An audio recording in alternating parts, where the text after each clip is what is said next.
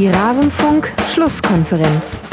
Es geht darum, dass unser Auftrag erstmal ganz klar ist, hier in Mainz Menschen zu unterhalten, Menschen zu begeistern, um das Gefühl zu vermitteln, dass wir genau wissen, dass wir es für die Menschen machen. Alles zum letzten Bundesligaspieltag. Die Menschen begeistern, ja, das war das hehre Ziel von Sandro Schwarz, als er antrat beim ersten FSV Mainz 05 als Cheftrainer. Wir wollen mal abklopfen, wie hat das an diesem Spieltag geklappt. Und damit hallo und herzlich willkommen in der Rasenfunk-Schlusskonferenz. Mein Name ist Max Bost, ich bin der G-Netzer bei Twitter und Moderator dieses ja eigentlich Spieltagsrückblicks. Das heißt, wir blicken in diesem Podcast auf alle Spiele des letzten Spieltags zurück. Hier in dieser besonderen Folge wollen wir aber nur den Teil vom Mainz 05 präsentieren und wenn ihr Lust habt, dann könnt ihr ja gerne danach noch auf rasenfunk.de die komplette Sendung anhören. Das soll aber genug der Vorrede sein. Jetzt hören wir mal rein, was hatten wir zum Spiel von Mainz 05 zu sagen und bitte. Damit wollen wir aber beginnen mit diesem Bundesligaspieltag und wir schauen die Tabelle so ein bisschen von unten nach oben an und da beginnen wir mit dem ersten FC Nürnberg, der auf Tabellenplatz 18 liegt, auch nach diesem 19. Spieltag. Denn auch im 13. Spiel nacheinander gibt es keinen Sieg für den Club. Diesmal fehlten wenige Zentimeter zur zwischenzeitlichen Führung. Die 1 zu 2 Niederlage gegen Mainz hatte aber auch mit Fehlern vor den Gegentoren und auch mit einem starken Mainz 05 zu tun. Anne, warum hat es denn für Nürnberg in Mainz nicht zu einer besseren Leistung gereicht? Ja gut, ich glaube, die Probleme, die der äh, FCN hat, die sind ja jetzt schon seit längerer Zeit offenkundig. Und äh, wenn man sich die nackten Zahlen anschaut, mit zwei Siegen aus jetzt 19 Spielen, ähm, da muss man schon sehr lange nach dem Positiven suchen. Und ähm, was mich so ein bisschen erstaunt hat jetzt in der Vorbereitung auf das Spiel, war die positive Deutung von, äh, von Trainer Kölner vor dem Spiel jetzt gegen Mainz. Ähm, der hatte das Spiel gegen Hertha dann nochmal zum Thema gemacht in der Pressekonferenz und das da besser verkauft, als es eigentlich war. Ähm, ich fand jetzt den Auftritt in Mainz etwas besser tatsächlich, aber äh, ja, da kommt natürlich dann irgendwann die psychologische Komponente ins Spiel. Und da war natürlich diese, diese Szene, wo das Abseitstor äh, dann ja nicht gegeben wird, ähm, sehr, sehr bitter und dann am Ende verlierst du das Spiel dann 2-1. Das hilft natürlich in so einer Phase dann auch nicht einer Mannschaft weiter. Absolut. Und eine der knappsten Abseitsentscheidungen, die man jetzt so erlebt hat, die kalibrierten Linien, jetzt wurden sie endlich mal eingesetzt. Mir ist gleich aufgefallen, wie dick eigentlich dann die eigentlichen Linien sind, mit denen das gezeigt wurde. Aber so ein halber Fuß war es dann wohl abseits äh, von Srelak. Stefan, wenn man sich mal anguckt, wie Nürnberg und ja auch Hannover dastehen, punktetechnisch, dann fällt einem auf, hat jemand bei Twitter herausgefunden an diesem Wochenende, die stehen sogar noch schlechter da, Entschuldigung, Arne, als der erste FC Köln in der letzten Saison zum gleichen Zeitpunkt. Gibt es denn was in dem Spiel jetzt gegen Mainz, wo du sagst, das ist ein Ansatzpunkt, wo man glauben könnte, beim FCN verbessert sich da was und vielleicht, es sind ja bisher nur drei Punkte auf dem Relegationsplatz, tut sich da noch was?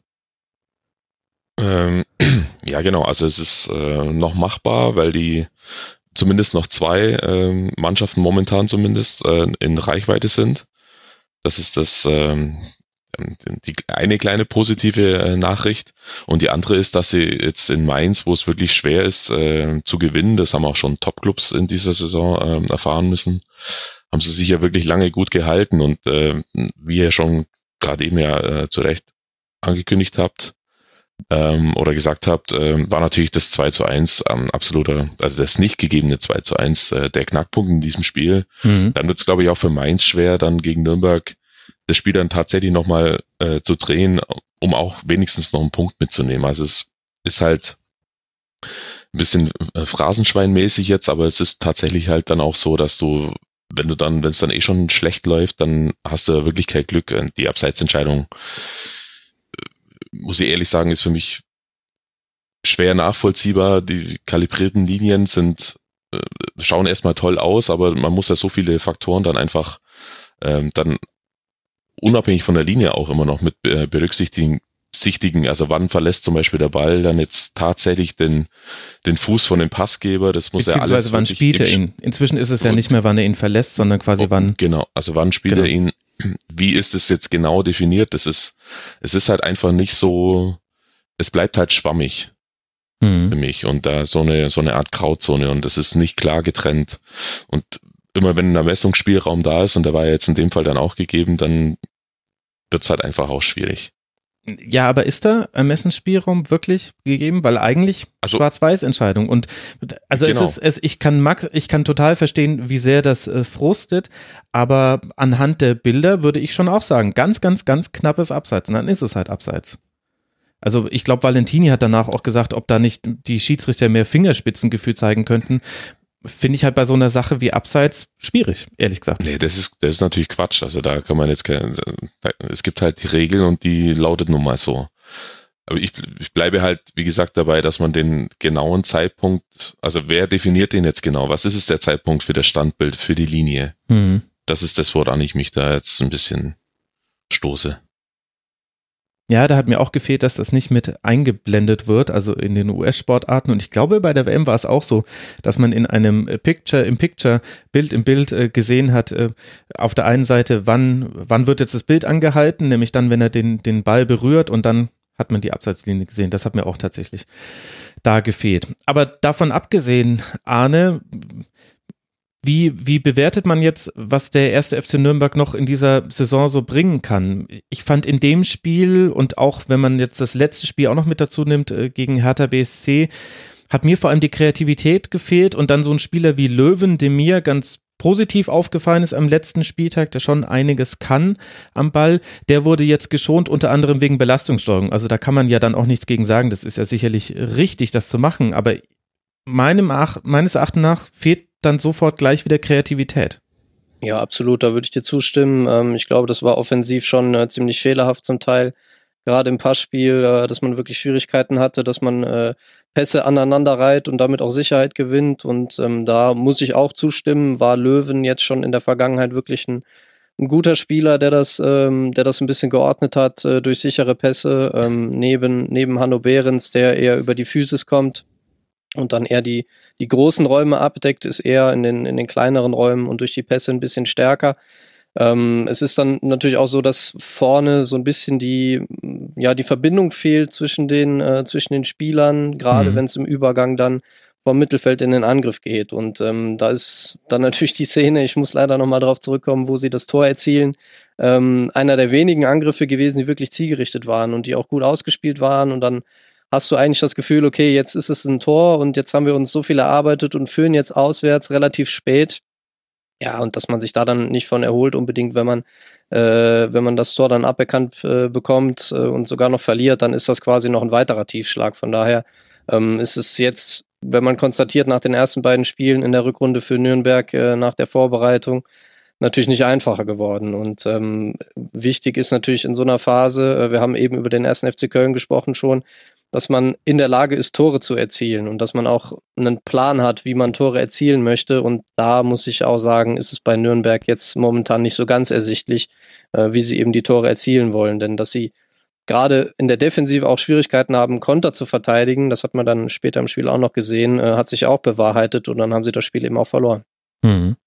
Vielleicht, ein, vielleicht eine Sache noch zu dieser ganzen Kreativitätsgeschichte.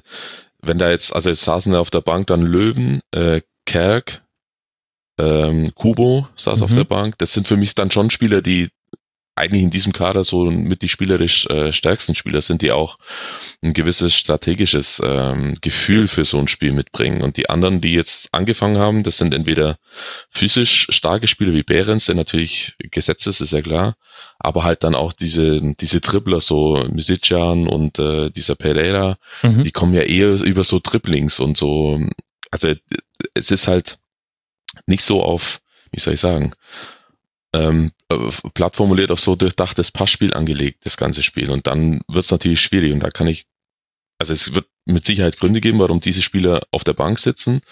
Aber wenn ich jetzt tatsächlich mehr in Anführungszeichen planvollen Fußball spielen will, dann wäre es vielleicht angebracht, den einen oder anderen dann doch auch zu bringen. Gerade Kubo ist ja eigentlich im Zentrum ein Spieler, der schon relativ viel mitbringt, der es aber jetzt in Nürnberg irgendwie noch nicht gezeigt hat, auch in der, äh, in der Hinrunde.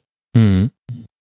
Bringt uns ja auch so ein bisschen äh, zu Mainz 05, wo ich sagen würde, Stefan, die haben einen sehr guten Plan und der scheint sich immer mehr zu verfestigen. Also nicht nur dadurch, dass man natürlich mit jedem Sieg dann auch weiter nochmal eine breitere Brust bekommt und jetzt stehen sie schon bei 27 Punkten. Jetzt fängt das schon an, der berühmte Eiertanz in den O-Tönen. Ja, vielleicht gucken wir jetzt auch langsam mal nach oben, aber natürlich erstmal wollen wir uns nach unten absichern. Also der, der Klassiker von der Mannschaft, die sich aus dem Abstiegskampf zumindest für den Moment auf jeden Fall sicher befreit und dann ein bisschen neue Saisonziele sich stecken kann. Das scheint ja bei Mainz 05 jetzt zu erwarten zu sein.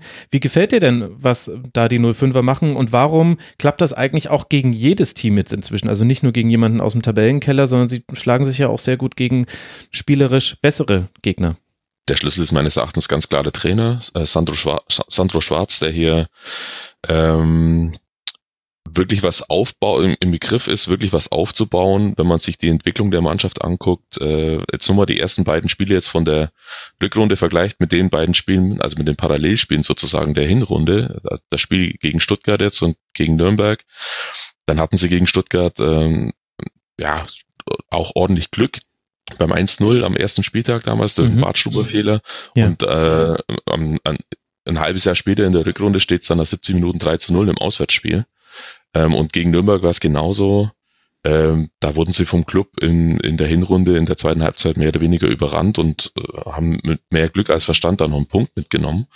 Und jetzt spielen sie so ein Spiel dann natürlich auch mit einer glücklichen Schiedsrichterentscheidung jetzt, aber spielen so ein Spiel dann halt ruhig zu Ende und äh, gewinnen das dann auch. Also man sieht schon, dass die Mannschaft sich zwar langsam, aber stetig verbessert und da ähm, muss man ganz klar einen Trainer nennen, der das und wenn du sagst, halt sich auch gut einstellen kann auf verschiedene Gegner, ob die jetzt zu Hause gegen Dortmund spielen und denen Schwierigkeiten machen oder halt gegen Nürnberg, da sieht man schon, dass das sehr planvoll vonstatten geht und das halt auch, glaube ich, äh, aus der Entfernung natürlich äh, betrachtet in Mainz dann auch die entsprechende Ruhe da ist, um dann auch arbeiten zu können. Nachdem sie ja auch mal eine Zeit lang, vor anderthalb Jahren, glaube ich, mich zu erinnern, ein bisschen unruhigere Zeiten hatten. Ja, klar, das war noch äh, unter Martin Schmidt der Wechsel und ja auch die erste Zeit unter Sandro nee, Schwarz mit, war ja auch, auch dann, mit Schwarz genau, schon, ja. Genau. Ich kann mich noch an, an, äh, an Abende mit Fanclub-Vertretern erinnern, wo man Dinge wirklich grundsätzlich besprechen musste. Das war dann auch schon anders, aber momentan funktioniert es offenbar ganz gut.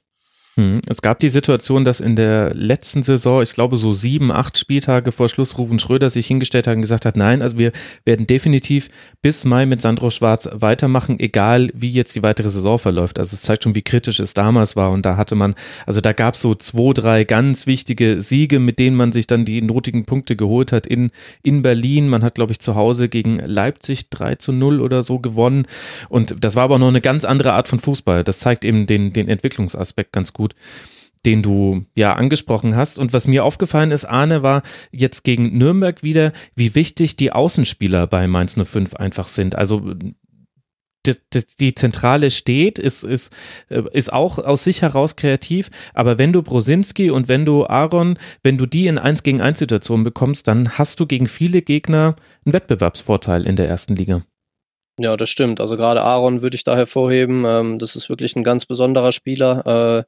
Spanischer U21-Nationalspieler und jedes Mal, wenn man in einer Mannschaft, die ohnehin jetzt, wie wir eben schon gesagt hatten, äh, einen relativ guten Plan hat mit Ball, einen Spieler hat, der von der Außenposition viel Einfluss auf das Spiel nehmen kann und dann eben auch das Spiel äh, ja seiner Mannschaft so ein bisschen beherrscht. Ich würde jetzt nicht so weit gehen und sagen, dass es ein spielmachender Außenverteidiger ist, aber zumindest hat er Qualitäten ähm, mit, mit dem Ball und traut sich in 1 gegen 1 Duelle und da ist er auch, wie man beim 1-0 gesehen hat, wo er den Elfmeter rausholt, ähm, ganz mhm. entscheidender Faktor. Und Brosinski sowieso, ne? Über seine Standardstärke ähm, braucht man nicht zu reden. Äh, die, die Eckbälle, die Freistöße, die er mit hoher Qualität reinbringt. Auch den Elfmeter hat er geschossen. Das ist dann schon eine Bank. Und wenn sich da dann wirklich äh, langfristig was entwickeln kann im Zusammenspiel, dann ähm, ja, ist das eine solide, gute Basis, wo viele Mannschaften in der Bundesliga auch Probleme haben auf diesen Positionen. Ich muss sagen, das ist ehrlich gesagt das, was ich an Mainz 05 gerade so mag. Du hast da Mateta, Kunde, Boetius, Aaron, also diese ganzen jungen, zu großen Teilen ja auch erst relativ frisch verpflichteten Spieler, wo man sagt, okay, einfach geiles Auge gehabt, Nia KT ja gerade nicht zu beobachten, aber dann eben hast du auch ein Brosinski und, und meine Lieblinge in dem Spiel waren jetzt Hack und Bell, die haben alles rausverteidigt, haben zusammen sechs abgefangene, 13 geklärte Bälle, haben, Bell hat neun von zehn Luftduellen gewonnen, Hack hat hat sieben von zehn gewonnen, also hoch in den Strafraumflanken bei Mainz. Kannst du, also kann man machen, muss man aber nicht unbedingt machen. Im Spielaufbau fast ohne Makel. Äh, Hack hat in der gegnerischen Hälfte eine Passquote von 100 Prozent. Und das mag ich irgendwie, dass es so ein Zusammenspiel ist, dass es nicht nur die jungen Neuverpflichtungen sind, sondern auch so ein paar gestandene Mainz 05er, bei denen man sich eher fragt, so das alte Willy Landgraf-Phänomen, wann, wann werden sie denn jetzt eigentlich mal von einem Jüngeren auf die, auf die Bank äh, verdrängt? Aber sie haben halt noch ihren Platz. Das mag ich irgendwie. Das ist eine schöne Kombination. Ja, die Entwicklung ist positiv äh, bei diesem Verein. Ich glaube, das kann tatsächlich ein Vorbild sein für viele andere ähm, Mittelklasse-Vereine, sagen wir mal, in Deutschland, ähm, die jetzt nicht über das große Finanzkonto verfügen, aber durch gezieltes und gutes Scouting, durch Geduld mit dem Trainer eine langfristige Idee entwickeln und dann jetzt in dieser, äh, dieser Saison wahrscheinlich schon früh den Klassenhalt sichern. Also das ist, ist der Weg und da ist Mainz gut unterwegs. Ja, und die Nahtstelle zwischen Nachwuchsleistungszentrum und Profiverein ist jetzt nicht nur durch Sandro Schwarz, sondern auch durch die ganze Clubphilosophie wirklich enger als bei anderen Vereinen. Für Mainz geht's jetzt weiter in Augsburg dann. Da haben wir ja vielleicht so einen Mittelklasseverein, der sich daran auch orientieren könnte, wobei der hier ein ähnliches Konzept mit Manuel Baum gefahren ist. Werden wir gleich noch drüber sprechen. Und dann zu Hause gegen Leverkusen. Und der erste FC Nürnberg empfängt jetzt dann Werder Bremen, tritt dann auswärts beim HSV im DFB-Pokal an und reist dann nach Hannover Hannover, womit wir gleich beim nächsten Team im Tabellenkeller gelandet werden, über das ich jetzt gerne sprechen wollen würde. Hannover 96, Tabellenplatz 17, bei Dortmund mit 1 zu 5 verloren. Und wie wir jetzt wissen, Stefan, Andres Breitenreiters Zeit ist damit zu Ende. Thomas Doll steht vor den ein kleiner Cut und so endet sie unsere Besprechung des Mainz 05 Spiels vom vergangenen Spieltag. Ihr findet die komplette Spieltagsrückschau auf rasen.de. Ihr findet dort auch viele andere Folgen zu zeitlosen Themen wie Doping im Fußball, aber auch den Blick auf internationale Top-Ligen. Ich bin der Genetzer bei Twitter. Freue mich wieder von euch zu hören. Hört mal beim Rasenfunk rein und ansonsten hören wir uns hier wieder nach dem nächsten Spieltag und dem nächsten Spiel der 05er. Bis dahin macht's gut. Ciao.